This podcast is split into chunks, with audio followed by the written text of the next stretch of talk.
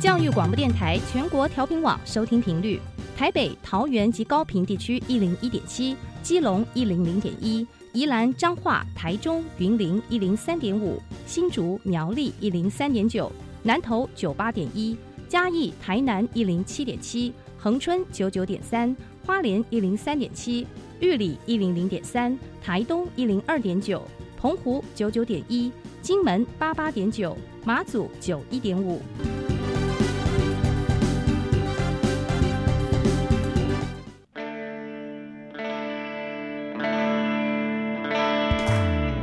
时时有惊喜，生活处处是学习。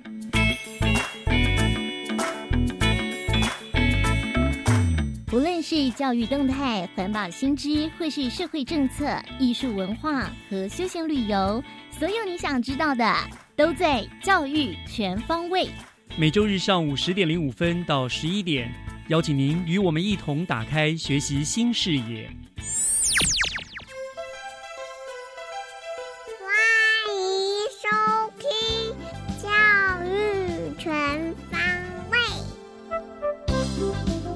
各位亲爱的听众朋友们，大家早安！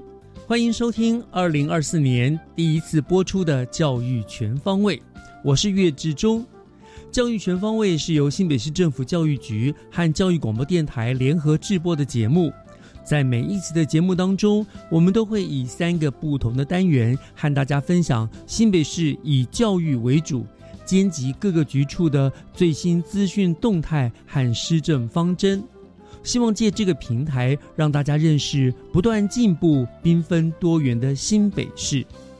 那么，在二零二四年的第一集，照例我们会邀请呃新北市政府教育局的局长来阐述新年度的教育重点。这个部分呢，我们将在节目的后半段来播出。关心新北教育的朋友们，请你不要错过了。那么节目的一开始，还是让我们先进入学习加油站校园之声的单元，一起来听一听同学们在校园学习的点滴分享。学习加油站，掌握资讯，学习加值。学习加油站今天来了一文一武两位比赛的高手，他们要和听众朋友们分享他们的比赛还有训练的经验。让我们欢迎来自新北市安康高中的许承轩，还有陈怡安两位同学。两位同学，你们好。老师好，老师好。不要紧张哈，来，呃，先跟我们也跟我们听众朋友打个招呼，顺便自我介绍一下，好不好？我们呃，怡安先来。好，大家好，我是陈怡安，我来自安康高中国中部八年级。我课余时间可喜欢看课外读物，或者是画画。嗯，我是我在学校担任司仪。在学校都可以看听到我的声音，难怪你的声音那么响亮哈，嗯，很很适合当司仪的，感觉你的自我介绍好像有没有这边征友征婚的感觉啊，很很很清楚，很好，谢谢你。那来我们家来陈轩，大家好，我是许陈轩，来自安康高中国中部八年级，我课余时间喜欢弹吉他，练空手道是我的专长，在学校我会参加一些语文竞赛。哇，真的是文武全才哎！那我刚刚讲一文一武的高手哈，那文的呢，其实是我们刚刚声音很洪亮的怡安；武的呢，却是这个声音听起来有点的害羞内向的陈轩哦。因为陈轩，你刚刚也提到了你会空手道，对不对？好，来，这个我很好奇哈，你看起来真的也很秀气，为什么会想到要去学空手道？什么时候开始学的？那为什么原因呢？就是从小时候就看到姐姐有在练，然后爸爸小时候是多小啊？嗯，二年级的时候，我是二年级了啊。然后就爸爸也很支持我们去练习，想要我们健身还有防身。嗯嗯嗯嗯嗯。所以那你就从二年级就开始比赛。那你现在说柔道不是有什么黑道白黑带白带之类的吧？你是什么？就是有黑带才可以比赛。哦，所以你已经是黑带了。嗯。哇，不错。所以意思就是说你已经参加过比赛了。有，那可不可以跟大家分享一下，你大概参加过哪一些比赛？你的成绩怎么样的？嗯，我参加过一些新北市的小比赛，嗯，然后也有参加过，嗯，全中运。哦，全中运都去比过？有，就是要有资格才可以比的。是，那成绩如何呢？最好的成绩成绩怎么样？嗯，全中运的成绩是第五名。哇！然后上次十一月的时候有一个全中正是。有拿到金牌，金牌哦，哇塞，很厉害。不过我，听众朋友，如果你可以看到画面的话，你真的很难想象，他真的是看起来可以很娇弱，很你看讲话声音都，你们在空手道场上不是我打我打，然后这样喊来喊去，你有没有这样子啊？有，也有啊。对方会吓被吓到吗？哎呀，哎呀，嗯，其实还好，每个人都吼很大声。哦，真的啊，所以你现在受访是收敛很多，是不是？感觉很客气哈。好，所以这是很厉害，有一些金牌的高手哦。可是我听说，你除了空手道这个很棒之外，你刚刚说还参加什么语文竞赛，对不对？而且还有你的课业成绩，听说也是很好，是不是？应应该吧？真的吗？是应该是多好？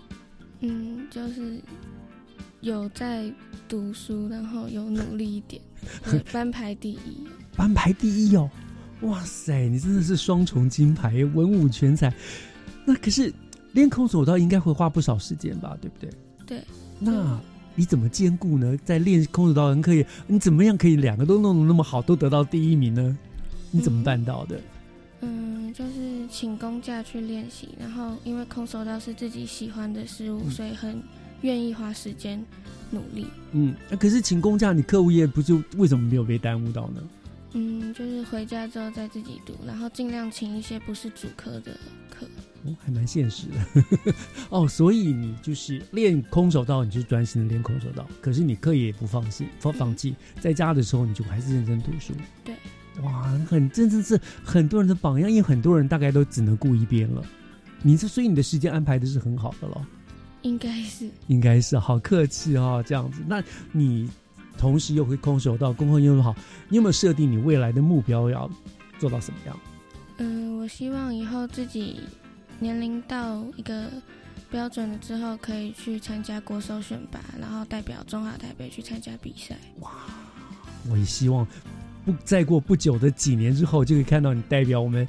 国家去参加什么亚运啦、全呃是奥运什么，到时候我就给你跟跟让你教跟他说，哎呀，这个选手国中的时候我就访问过他了，而且还功课很棒的啊。好，非常期待你哈。这是刚刚跟我们聊天的是呃武林高手，应该是文武全才陈轩哈。那另外呢，我们要来问怡安了哈。怡安，呃，你呢？你参加过什么比赛？我参加过。联合报的手绘报比赛，手绘报，对，什么叫手绘报？就是自己画报纸，类似报纸。哦，是这自己画报纸哦，那么厉害，嗯，还有呢？还有语文竞赛，语文竞赛的哪一个项目？朗读，朗读哦，哦，难怪当司仪啊，这声音是很好听，的确很适合朗读。好，那跟我们谈谈一下，你为什么会去想参加这些比赛？因为我喜欢，我想让自己更加的进步，嗯，就是我喜欢尝试更多新的事情，嗯。所以用比赛来刺激自己，嗯，这个都校内办的吗？还是说你有参加校外的比赛？校外的也有，都有。对，嗯，那呃，可不可以跟我们聊一下，你这么参加比赛啊，跟和的这个整个的过程有什么样的一些经验，或者是说有什么特别难忘的收获，或者是怎么样？我之前有参加过一次文山区的语文竞赛，嗯，那次一整个暑假我基本上都在练习，嗯，有线上的也有现场的练习，嗯。然后呢，我有老师带着我练习嘛，嗯，然后我过程中一开始会紧张，越练，然后我越喜欢朗读，嗯，越享受那件事情。是国语朗读吗？对，国语朗读，嗯，然后越知道那个那些文字的美，然后还有作者的意象，嗯，但是到最后比赛现场，我因为太过紧张，然后不小心念错，啊，紧张是一个很致命的伤害，然后所以最终没有得名，但是我得到了很棒的经验，嗯。就是可以体会到文章之美，对不对？其实读了很多好文章，对不对？嗯。你知道为什么我知道这件事情吗？因为我也是从国中就开始练朗读，然后我目前是新北市国语文朗读的评审，以及国赛的集训的指导老师。所以呢，很期待。那你明年还会想要参加吗？会。还会哈，加油！因为很可能我会当你们的评审，但是你要看到我不要跟我打招呼哦。那我很期待啊，我想看到你有更的进步。当然，如果在这个过程当中，你觉得需要什么样的指导，我开放，老师免费授课，你可以跟老师来了，可以给给你一些呃提点，好不好？好，嗯，好。那呃，你这个朗读比赛，你刚刚还说那个。会画报纸的那个比赛之外，你还有没有什么想要参加的比赛？我还是想要继续参加朗读比赛。就是朗读，对，非要得名不可。我想要精进，就是让自己更加的进步，嗯，就是想要超越以前的自己，嗯。所以你觉得你你当时你比赛会没有得名，主要还是因为紧张念错，对不对？对了，因为国语朗读比赛，因为文章如果有念错，是扣分扣蛮多的，对不对？那有没有想过你要怎么样来克服这个紧张呢？多去练习几次，多去尝试。没错，就是多读多练哦！上台来就尽情的去享受比赛，对不对？嗯，好，很棒。那呃，所以就是朗读。对。那如果将来呃，哎，可是你明年就是国三了嘛？对，对不对？国三还是可以的。可以。那如果到了高中呢？高中如果有机会的话，还是会继续。然后，所以你对这个真的是很有兴趣了。嗯，你觉得从朗读当中你学到了什么？对你的当主持人、当司仪有没有什么帮助？口齿可以更加清晰，口齿更加清晰。嗯，然后写文章的时候也可以运用较多的修辞之类的。对，其实我们说朗读哈，除了训练你的口语之外，它更大一个优点就是因为你读了比别人更多更多的文章，所以在你的这个。呃，文艺的理解啦，或者是你的词汇用词遣词上面，真的会有所帮助，对不对？对，嗯嗯嗯嗯。好，那呃，你的功课怎么样？功课一般般，一 一般般，没有像我们陈轩那么厉害。一般，哎，你们两个是不是同班啊？不同班，不同班是哦。但是你是自己，那那个陈轩，你们你们是你也是一般的班级，还是你们学校有分什么呃？精华班什么之类的没有，就是一般的。对，嗯，那陈轩呢？对于国语，你你你也说你也参加过老语言竞赛嘛？对不对？语言竞赛，我参加的是作文。作文啊，那怎么样呢？成绩如何？嗯，都还好。还好，有没有希望继续比下去？就是有有比赛就参加。嗯，好。那像陈轩，他会希望说将来可能参加亚运啦、奥运啦，当国手这样。那如果你呢？你上朗读，因为朗读也没有国手可言了，对不对？但是你会希望达达到一个什么样的程度呢？嗯，就是我现在去比是比区赛嘛，我希望我可以区赛得名，然后晋级市赛，然后再慢慢的，如果市赛也得名的话，再晋级全国赛。对。经过试赛，然后就要经过我的调教 去参加全国赛了，对不对？嗯，好，我想这是一个每一个呃，其实比赛是其次了，重要是在这个过程当中，你可以感受到文字之美，对不对？哦，嗯，有没有你最喜欢读的文章的篇目，印象最深刻的？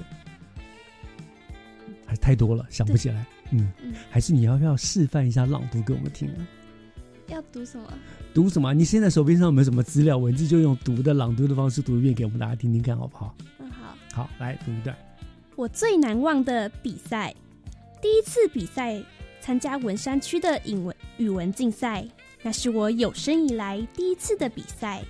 为了有更好的成绩，我整个暑假都在练习。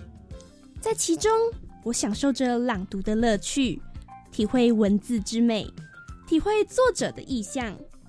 随着维文老师的指导，我爱上了朗读这件事。虽然在比赛当中，我因为太紧张，结果念错音，因此而没有得名。但是我却获得了很棒的比赛经验。哇，很棒！老师给你掌声鼓励，真的其实很棒。这个果然就是朗读，就是你的条件其实很好，所以你真的不要紧张。像你刚刚一开始又有一点点小吃小小吃螺丝，对不对？这个都是比赛的大忌，但是你基本上你都做得很好了。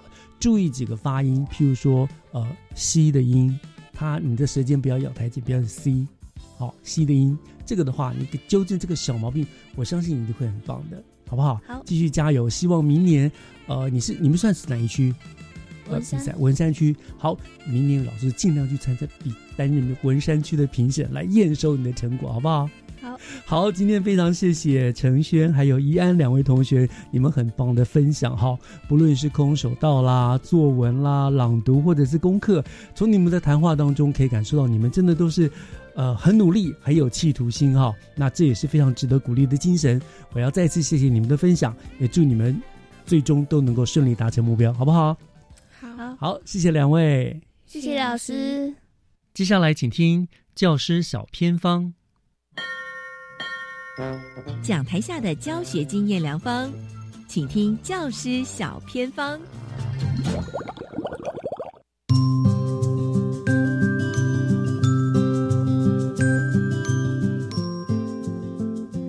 欢迎所有听众朋友进入今天的节目当中，我是季杰，今天很开心要访问一位师铎奖的校长，而且呢，他去年刚到一所新的学校哦，这也是他的第四所学校，他是福音国中的杨尚清校长。Hello，校长你好，季姐好，全国的听众朋友们大家早，早安。校长，新的一年有没有什么祝福想给大家？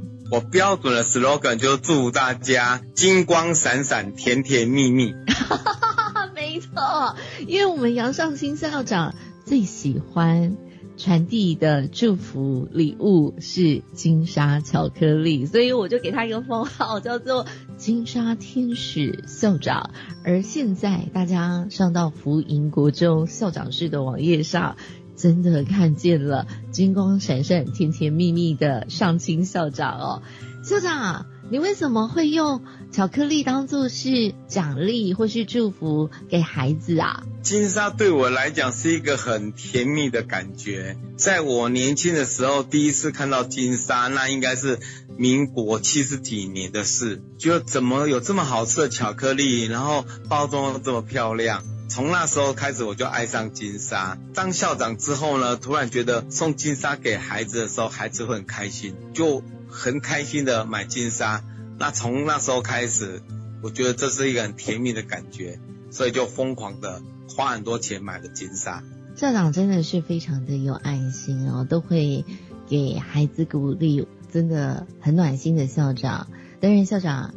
您从光荣国中、义学国中、五谷国中，去年到达了福音国中。福音国中是什么样的一所校园呢？福音国中哦，它的地理位置在我们捷运的丹凤站，其实就在辅仁大学的下一站。然后这个地方呢，是一个人口非常密集的地方，它拥有全国国小人数最多的学校——光华国小。还有一个百年老校民安国小，在这么多密集的学校里面，造就了这里非常蓬勃的经济发展，所以这里人口密集很高。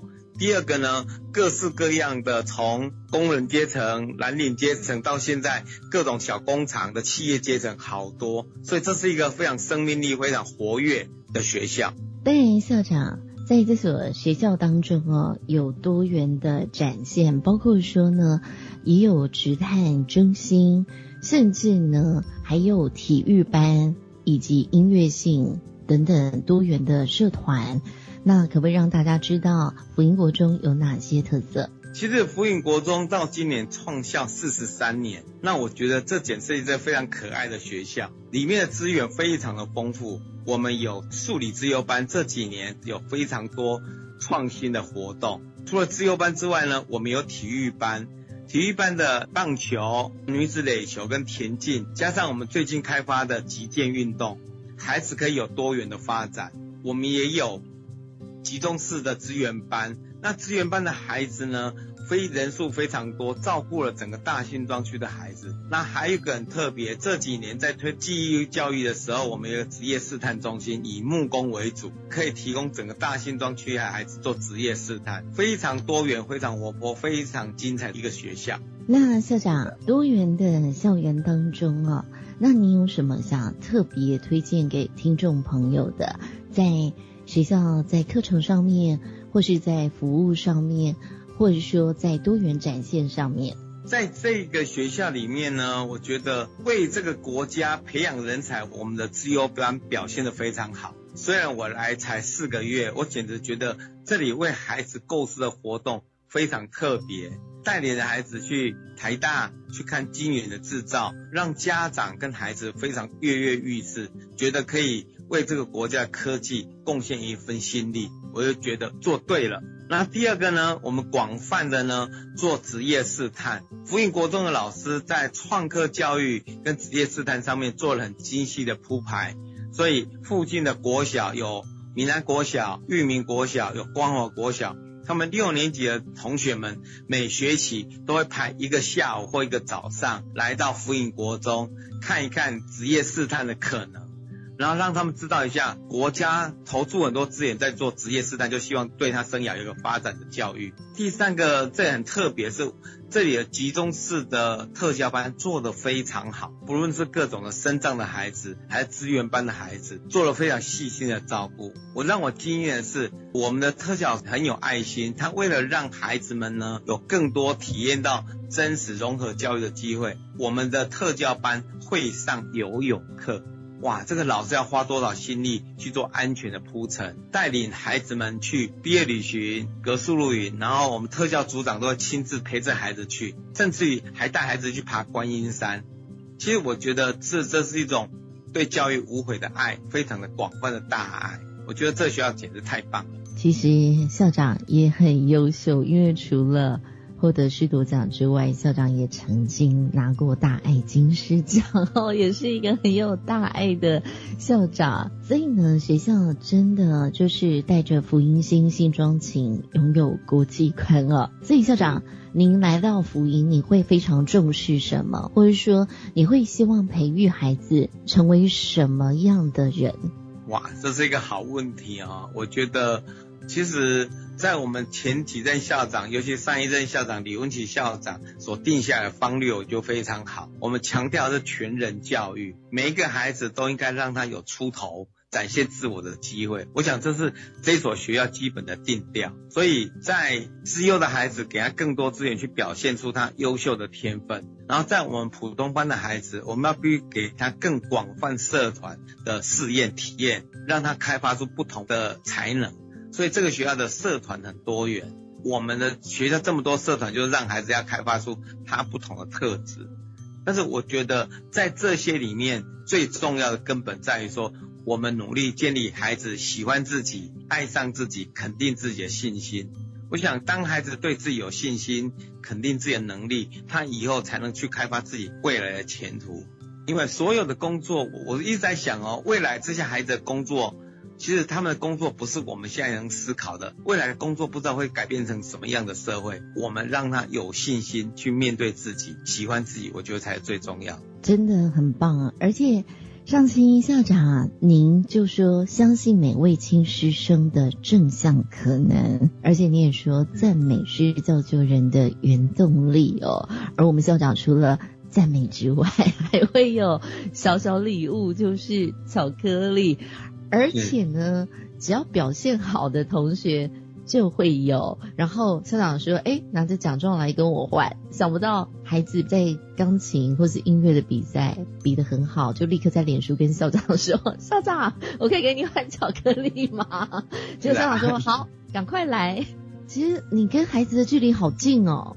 其实教育人员能做的不多嘛，我们可以想象说三十块巧克力对成年人来讲没有什么特别意义，但是因为他的努力，校长愿意给他一条三十块的巧克力，对小朋友既然有这么大的魔力，我觉得我们好幸运，在这个位置上有机会以三十块钱让孩子快乐一辈子，这是很好的福报啊，难得的际遇，我觉得很值得骄傲，而且很快乐。那校长在这所。快乐有福气的校园，未来你会想把它带到什么方向？第一个，像我觉得这所学校很很好的特质，就是我跟这所学孩子打招呼，他们回应的很快。早上打招呼才第一个礼拜，我觉得这个孩子我说早，他们回应的早安的那种笑容，好快，好温暖，好可爱，代表这个孩子家庭幸福感是有的。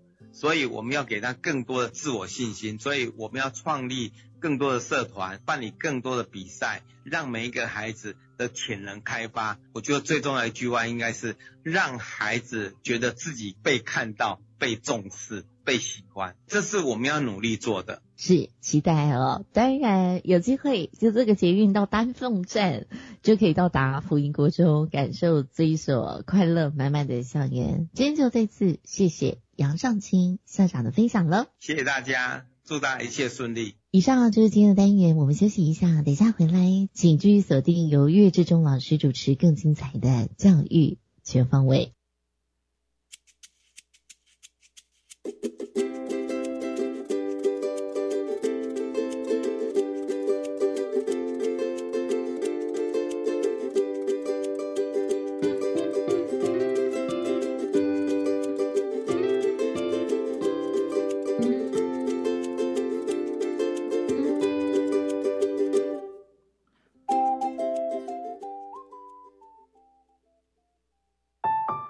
是一个有悠久历史加多元文化的所在。台湾不只是美丽宝岛，嘛是列强各国想要占领、非常有商业加军事价值的岛屿。台湾人爱在台湾住，欢迎点选教育电台 Channel Plus 主题频道多元文化，收听由当红简教授主讲的单元测点阿正先讲台湾。青年海外志工服务。很棒哦！怎么参加呀？首先要有热情，然后呢，分享获奖团队的服务计划，看看他们对服务对象的影响力及自身的学习成长，借由相互观摩及经验交流，激荡出多元的想法。好的，现在就上青年海外和平工作团网站查询。以上广告是由教育部提供。全民节水到点来，轻松节水三步骤。第一步，优先采用省水标章器材，养成良好的用水习惯，使用省水器材轻松省水。第二步，定期检查用水设备，确认用水设备不滴水，资源不浪费。第三步，水资源再利用，动手做回收，减少自来水用量。节约用水不分你我，让行动不只是口号。以上广告由经济部水利署提供。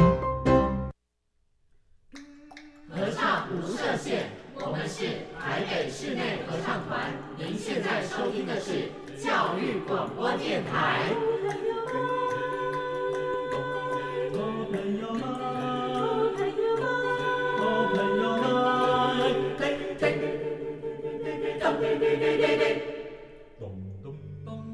就爱教育电台。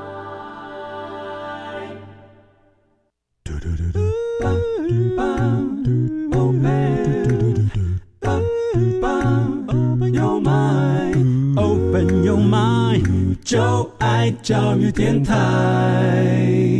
嘟嘟嘟嘟咻比嘟爆打开您的幸福生活新视野，请听学习城市万花筒。您所收听的节目是教育广播电台《教育全方位》，我是岳志忠。节目都进行到这个地方呢，我们要进行单元，照例的是学习城市万花筒。那么，万花筒的单元在每一年的第一次播出，都会邀请新北市政府教育局的局长来到单元当中，和听众朋友们阐述新的一年新北教育的最新政策或者是重点的推动方向。那么今天呢，现任的我们张明文局长也依约的来到了节目当中。局长要跟听众朋友们谈的主题是新北校园通与教育创新支持啊，这两个的议题。那我们首先欢迎局长，局长好。呃，各位听众、主持人，大家好，我是新北市政府教育局局长张明文，大家好，非常欢迎朝气十足的局长，好，永远见到局长都觉得哇，充满了阳光，充满了希望哈。好，那局长呢？今天您要给我们带来的题目是我们主题，就是我刚刚讲了，是新北校园通跟教育创新支持啊。那有两个部分。那么首先，我首先想先请呃局长跟我们听众朋友们说明一下，有关于这个教育创新支持，这是一个什么样子的一个计划？好吧？呃，我想啊，现在大家呃基层学校大概最呃痛苦的就是要行政减量。啊啊啊！对，因为现在的工作太重了哈，就是有时候我们要填的报表啊，哦，上级要交代的事情啊，我们要了解的问题在哪里啊，或是啊，或是很多的啊一个行政琐碎要执行我们教育的政策啊等等。其实现在基层其实对于这个长久以来啊，希望行政减量的理想啊，或是实务啊，是非常的呃殷殷期待。哦，那这样的一个方式之下，到底？我们可以做什么让呃基层的同仁啊可以减轻他的负担，让他们的心思可以专注在呃教育的本质，或是呃专注的呃去照顾学生啊，不要花太多时间去打杂哦。对对对，那就是让大家哈真正呃呃能够啊把心思放在孩子的身上啊。所以这就是我们呃我们一直在在做的。我想从我五年前上任啊。我就是大概就会有想一些呃希望改变的地方，那所以刚好也碰到就是我们现在的大数据跟资讯科技其实是方便很多了啊，很多东西大数据其实我们有这么多的资料库啊，就是说我们有教育部的资料库啊，有学校的资料库，也有呃我们教育局的资料库，这么多的一个资料，可不可能把它汇集在一起？哦，我们让这样的一些资料汇集以后，不要再找学校的麻烦了。啊，学校这太痛苦了啊！每天哇花那么多时间，哦，要应应付教育局啊，应付外界的干扰啊。我们希望学校越单纯越好，好，你可以专心的办学比较重要啊。所以这样的方式，我们就觉得说。哎，过去尤其是大家印象最深刻的就是那个学校评鉴，校务评鉴，校务评鉴，那最可怕了。哇，一个校务评鉴，大家会疯的啊！哇，我花了半年一年，真的，全校总动员，每天在收资料，在在写资料，然后在整理。哇，然后那评鉴委员来的时候，哇，一字排开，兢兢业业，对，我有所有的资料，这么多资料，哇，大家都快要疯了。整个校史是排的满满的。然后，而且啊，每四年一次，或三，或或是啊，大家一般都四到五年就一轮。哇，那而且啊，老实讲，这个校务评鉴应该是一个学校的一个呃了解啊，并不是啊评鉴校长啊，所以那个有时候。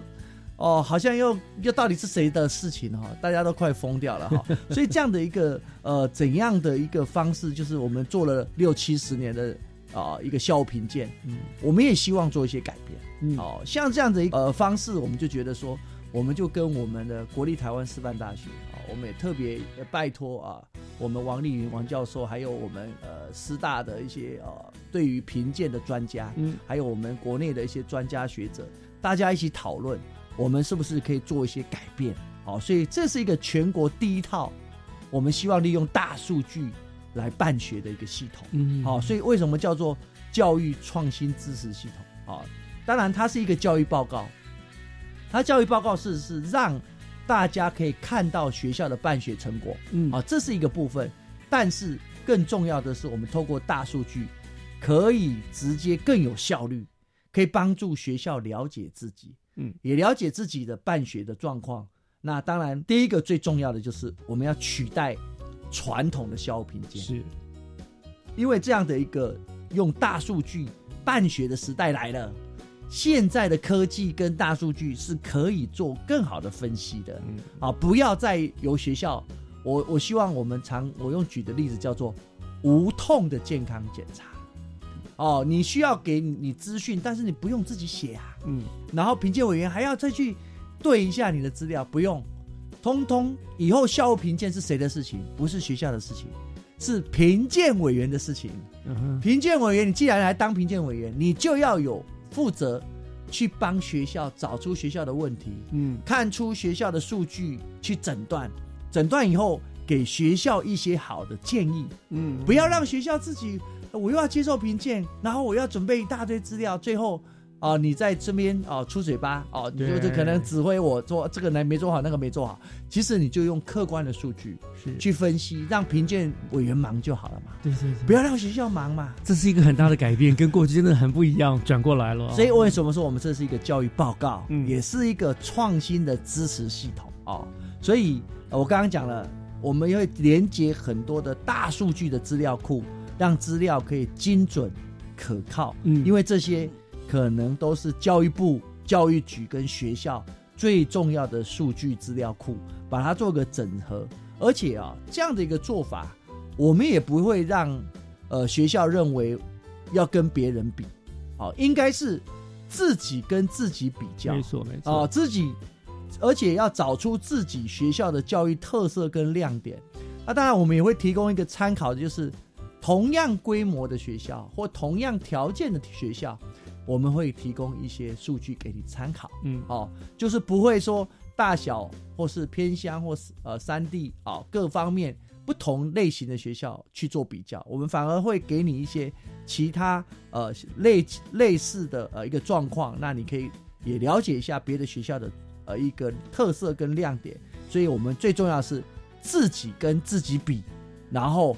能够强化自己的一个教育特色，嗯，所以你看，我我觉得这个很棒的局长就变成就站在我们这些继承老师的这位身份来想说，这里过去教务评鉴真的就是一个不顾专业、不顾教学、不顾学生的照顾，就努力去做这些资料出来，对不对？Paperwork。对，现在，所以我们现在有新的七七，所以有了这样子数据化，我觉得真的是可以让老师们、行政人员省了很多的时间去做这个东西，真的放在自己的专业上面。对对，很棒的这个一政策。那刚刚局长您特别提到了这个教育报告跟呃创新系统是可以取代传统的教务评鉴嘛？你聊了很多，那到底它跟我们传统的教务评呃校务评鉴的那个有什么样的不不区别？那数据化这样子办学后，它对于学校又可以有什么样子这个帮助跟影响呢？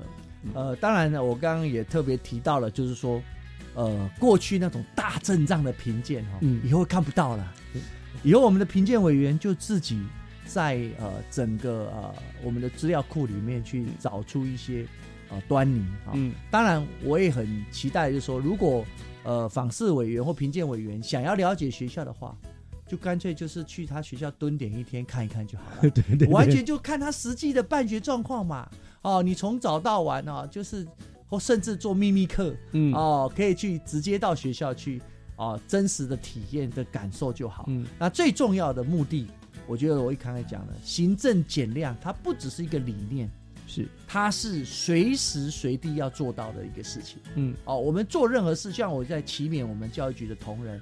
当你要想发一个公文的时候，你就要想到，你可不可以有更省事的方法？哦，你要今天要调查一个数据，你不要动不动就发调查表，嗯，哦，动不动就发一个公文，你要想一下，还有没有更能够轻松省力的方法？是，所以行政减量无所不在，它是一个理念，也是一个实物，也是一个生活实践的一个重要的一个啊方式。好，所以这一块我们希望达到第一个，当然是希望期待的行政减量。这个大概就是过去六七十年大家哦最能够有感的哈。没错，而且委员一个大阵仗，哇，一大堆资料就这么多。你整理那么多资料，委员可能也没有那么多时间给你没错看完。我身为训育组长，身有戚戚焉。对啊，你就是每一个人都是求好心切啊，整理了一大堆数据，一大堆的 paper 啊，就是我们的 paper work。嗯，让我们的评鉴委员其实他大概也很难去把每一份资料都看得真的，其实是那其实我们不如透过一些大数据。收集出更精准的资料，嗯，所以这样的一个报告，我们觉得是第一个是刻字化的，嗯，是专属他学校的啊那个报告，而且我们也希望精准办学，因为有数据有证据本位，哦，我们一般讲的，我们不要拍拍脑袋，哦，什么事情都理所当然，其实每个学校是不一样的，我们必须要有证据，然后找到对症下药。精准办学，哦，所以你从大数据，你就会看出他的办学状况。我举例，像阅读能力，啊，像我们的呃那个英语能力，啊，或数学、语文能力等等。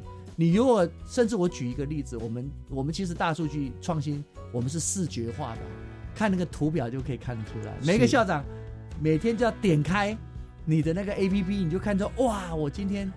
到底多少人没有上课？多少人出缺席？还有我孩子喜欢什么科目？是像我们都会做调问问卷调查。对各位想一下，我们新北市第一个最喜欢的是体育课，小学生；第二个是英语课。所以透过这样的方式，我们可以让学校找到专属的报告，跟他办学的走向精准办学。所以这个教教育创新系统真的是很重要哎，就是它不但是节省了老师、行政人员很多很多不必要的业务，就刚刚讲说像打杂一样，对不对？专注在他的专业上面，同时我们一目了然，就可以立刻知道了这这个这个学校的特色在哪里，长卷的长处在哪里，不足的在哪里。对他们等于就是说，他们随时把他们的工作就上传到这个这个里面资料里面去了嘛？对，我们资料库收集越详细越好。对，哦，真的真的是方便多了，方便多了。想想当年为了校务评鉴，真的是我们。真的是如局长所说，我们半年都不得安宁，太痛苦了。好，所以我们就非常期待这个教育呃报告跟创新系统未来为我们教育现场带来了真的不同的改变哈。那聊到这个地方呢，呃，我们稍微休息一下，我们听一段音乐。回过头来，我们今天还要聊我们今天的另外一个主题，就是有关于新北校园通 App 的这个主题，好不好？哎，我们稍后回来。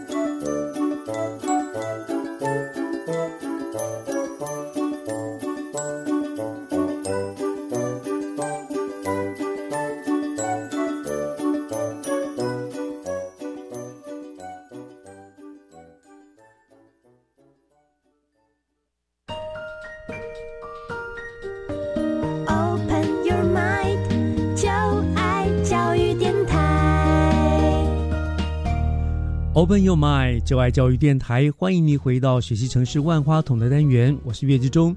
今天是今年度第一次的播出，那我们邀请到的是新北市政府教育局张明文局长啊，来给我们阐述今年局长带来两个主题的重点。第一个呢，就是与有关于教育呃创新支持系统啊，那我们刚刚讲了，对于什校务评鉴等等的很多都有很大的帮助，让老师可以回归到他们教学的专业上面去。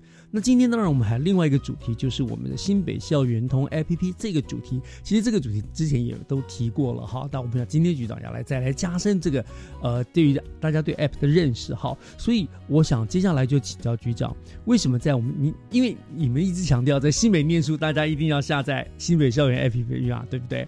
那为什么我们一直强调为什么在新北读书就要下载这个呢？呃，我想呃，整个数位科技啊，真的可以让我们生活更有效率。嗯。再加上呃，我我个人也呃是一个那个网络重度成瘾使用者 哈，好，那当然这是一个呃全民运动啊，每一个孩子从小到大啊，基本上当然使用手机的呃时间太长啊，这是一个缺点，然后再加上视力啊，我们也担心啊使用呃太多手机啊视力会呃受到影响啊，所以当然这个是一个负面的部分，我们要呃记得也要预防。啊，就是手机哦，休呃看那二三十分钟一定要休息，嗯，哦，要真正的保护好自己的眼睛。那当然这是一个呃重点，没错。但另外一方面，当然因为现在也就是因为手机的使用量已经是全民运动了，对，不可从小到大不可逆的，没有人没有手手头上大概。你做任何事情，你生尤其在生活中，你没手机就好像失魂了，失魂落魄，会恐慌的，恐慌症就会出来了啊！所以基本上，因为这样的方式，政府的一个服务要做一些改变啊，因为你要用它最亲近它的一个工具啊，那就是手机。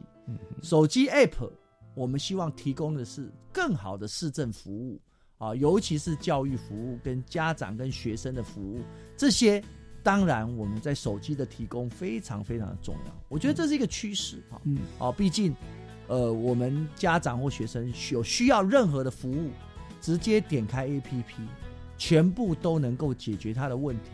而且我们未来，啊，我们今年也会推出啊 AI 的智能客服啊，有任何的问题，他就跟 C 呃跟我们 Apple 的 Siri 哈或是 Google 一样啊，随时啊就可以问他，他就可以告诉你答案。哎，今年。会考几月几号报名啊？他你就是，你又问他一下，因为你很多都是现在其实大数据都是资料库，嗯，哦，你只要把事先把答案输在啊资料库里面，其实常见的问题你只要问他，啊，不管是用语音或是文字的，我觉得这就是一个趋势。所以新北就是希望说，我们新北市有四百万个啊。市民，我们是全台湾第一大市，没错。再加上我们的学生也是全国最多的学生，我们为什么不提供一个更科技、更方便的一个方式？我们只要服务好，就全台湾有六分之一的孩子受益。嗯，所以基本上我们就在思考什么方式，当然就是这个 app。嗯，哦，你看我们现在已经高达六十万。快超过六，已经接近六十万的人哦，在使用，是全国最大的 app。嗯，哦，那个尤其是我们公家部门要用 app，而且是活药的使用啊，不是 不是僵尸啊，所以它基本上这么多人用哦，然后然后让大家爱，而且还要爱用啊。嗯，所以那个要花很多的心思哦，而且我们是从幼儿园、国小、国中到高中，只十二年一贯哦，真正的让它普及。每一个学生都可以使用啊，而且那个功能哦一直增加，越来越强大。我觉得有时候看到，我觉得哇，我觉得这就是一个呃，提供市民市政服务最好的一个管道。没错，让每一个家长、每一个学生都喜欢用、爱用哦，而且真正可以帮他解决问题。我所以，我我觉得 App 真的真的非常重要。是。所以我觉得很棒，就很棒一点就是哦，我们说呃，不要因为手机滥用，我们就说啊不准都不准带手机，不准怎么样。其实这种防堵的政策其实是没有用，不如因势利导，对不对？我们这样子反过来化阻力为助力哈，然后这样好，我们就利用手机它的便利性，这样子更好了，更能够得到最大的咨询。不过学生也这样少了很多借口，说啊，我不知道要交作业，我不知道什么的哈，家长都可以一目了然了哈。那刚刚呃局长您还提到一个，就是说你要普及到不只是学生。老师，还有就是很重要，就是家长，你也鼓励家长要一起加入。好，那我想我就要替很多的家长们来请问了。那请问这些功能，哪些功能会大家大概是家长用得到的呢？我想大部分的设计，当然就是以学生跟家长为主体。嗯嗯嗯。哦，最简单的像啊，我们有时候暑假碰到台风。马上，如果宣布停班停课，我们就一定第一时间就通知你了哦，不要大家等新闻，哎，不用了，我们就马上可以用最快速度哈，就而且它是最正确的消消息，是因为官方的 A P P 所公告的，当然是经过官方认证确认的事情。嗯嗯嗯。第二个，很多的事情就是说，我们要符合家长的需求，家长也够忙了，也很辛苦了。也要减轻他家长很多的行政的负担啊，就是一些琐碎的事情。每一学期你都要去缴学费，嗯，学杂费这个东西也是一样。你如果现在其实你看所有的那个手头手机支付啊，七八种以上，太多了，都念不完了哈，支付多到不得了。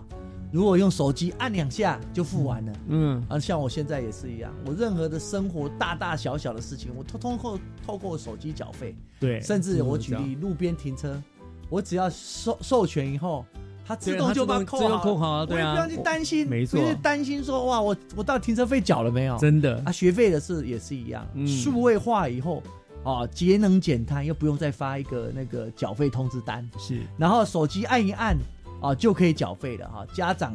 啊，就可以马上啊下载啊，像那个缴费的证明也可以马上就下载哦，而且呃整个 A P P 一下子就啊一下子，尤其是前一天晚上，哎呀不好意思啊，糟糕，半夜十一点多了，哎我的学费，我明天小孩要上开学了，我学费还没缴啊，哦以前我们爸爸妈妈常常都是哦从那个。哎，学费单在哪里？然后那个小孩子从那书包拿了像咸菜干皱的一大团的，好不容易剪出来一张，一张那个皱皱的，爸爸妈妈明天帮我缴，来不及啦，因为明天一早我们老师就要检查啦。哦，常常我们当我们过去当老师的时候，都会碰到这些问题。没错，没错，真的是。现在数位化以后，解决了这些所有的问题哈。当然，呃，还有一个我觉得我印象很深刻的就是那个伤病系统。嗯。有时候孩子啊，在学校，呃，有时候会跌倒啦，意外伤啊，意外的伤啊，伤呃伤害哈，就就说受伤啊。那有时候家长就说：“啊，你为什么老师都不跟我讲？哦，啊，我孩子回来看他脚包了一下，我就很心疼啊。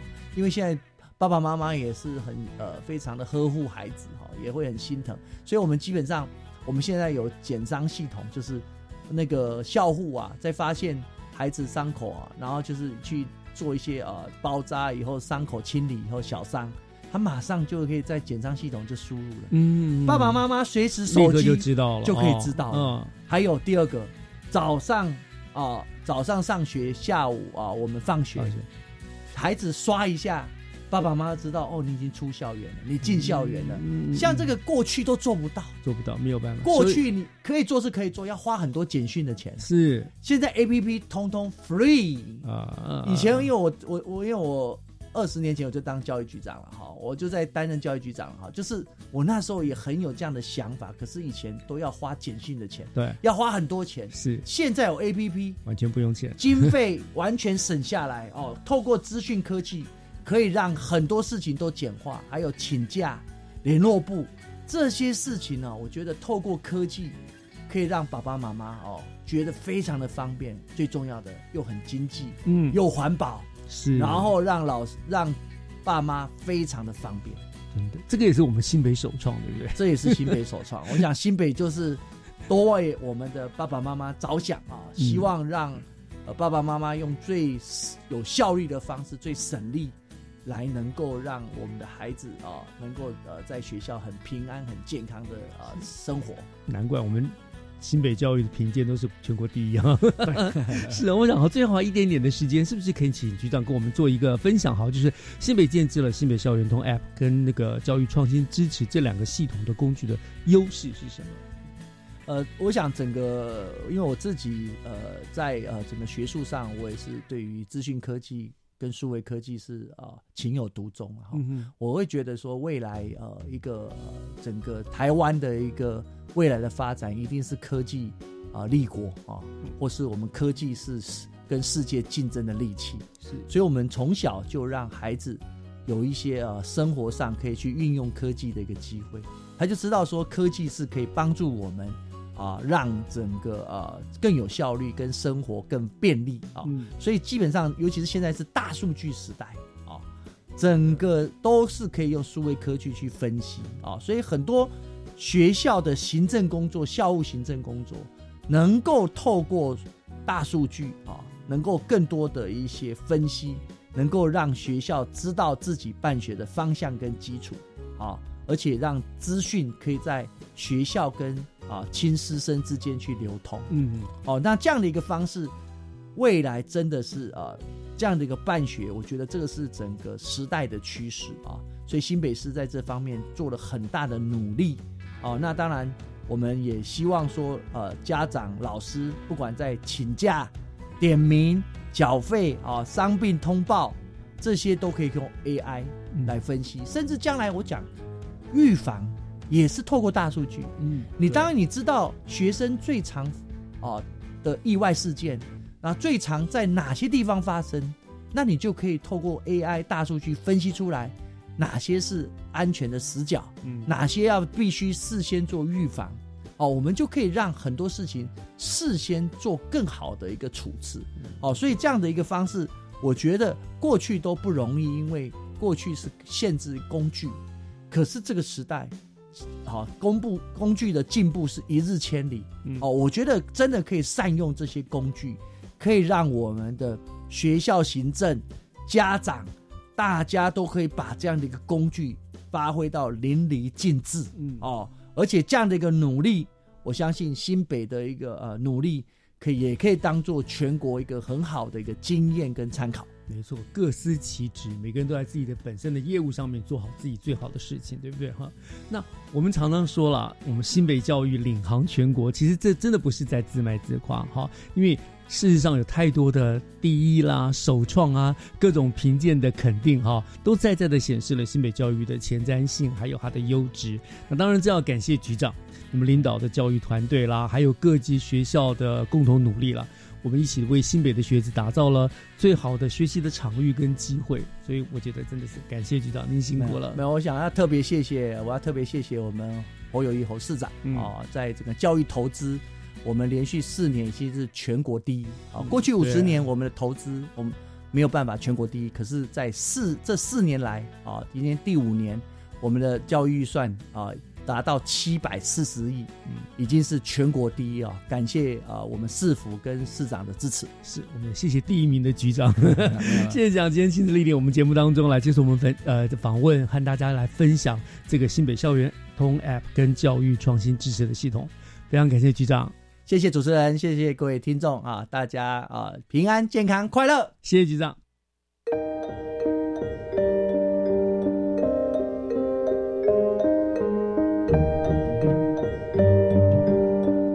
感谢您收听民国一百一十三年第一集的《教育全方位》，未来的一年也请听众朋友们多多支持。我是岳志忠，我们下个礼拜天早上教育电台的空中再见，拜拜。